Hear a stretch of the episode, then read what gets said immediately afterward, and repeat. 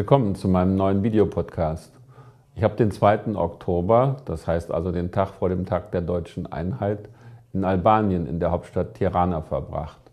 Erst gab es ein politisches Programm. Ich habe den Premierminister Sali Berisha gesehen, ich habe gesprochen mit dem Außenminister Lulzim Bascha, ich habe Kolleginnen und Kollegen aus dem Auswärtigen Ausschuss getroffen und auch Vertreter der Zivilgesellschaft. Am Abend aber musste ich eine Rede halten zur Eröffnung eines doppelten Feiertages, nämlich die Feier 20 Jahre diplomatische Beziehungen zwischen Deutschland und Albanien und gleichzeitig eben das Hineinfeiern in den Tag der deutschen Einheit mit einem Festkonzert und Auftakt zu einem Tetori German, einem deutschen Oktober.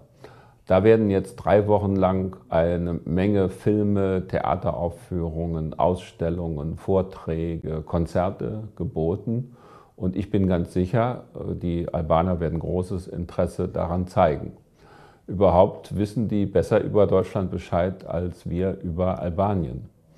Besinnen Sie sich noch an den Namen Enver Hoxha, diesen Alleinherrscher und ziemlichen politischen Paradiesvogel aus der Zeit des Kalten Krieges, 1985 äh, gestorben, der sein Land in eine völlige Isolierung gebracht hat.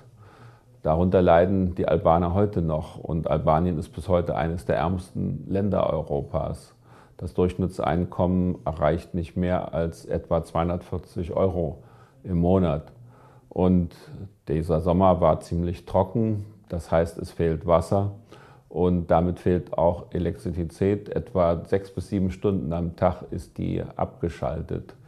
Die Albaner leben entweder, die meisten von den drei Millionen, auf dem Land, was sie in ihren Gärten und äh, auf dem Ackerland anbauen, oder viele eben auch von den Überweisungen von Fremdarbeitern, von albanischen Wanderarbeiten, die im Ausland arbeiten und das Geld nach Hause schicken. Aber sie haben Hoffnung.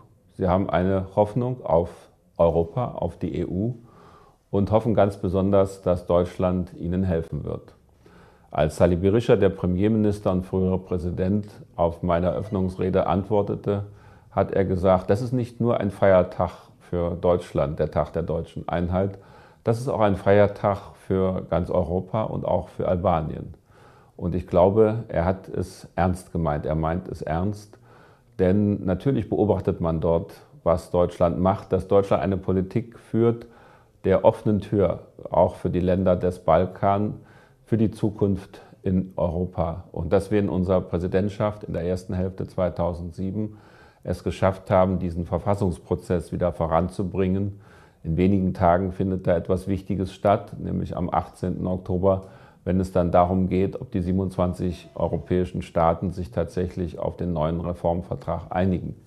Das ist so wichtig für diese Staaten in der Westbalkanregion, weil ohne eine solche neue Grundlage für Europa der Integrationsprozess nicht weitergeht und das würde auch Albanien betreffen. Ich habe also den Vorabend dieses deutschen Feiertages weit weg von Deutschland gefeiert mit Freunden, die sehr auf Deutschland setzen, die viel von uns erwarten, weit weg von den Themen, über die wir zurzeit in Deutschland reden. Mir hat das gut getan. Mir opavshim, das heißt auf Deutsch und ist albanisch auf Wiedersehen.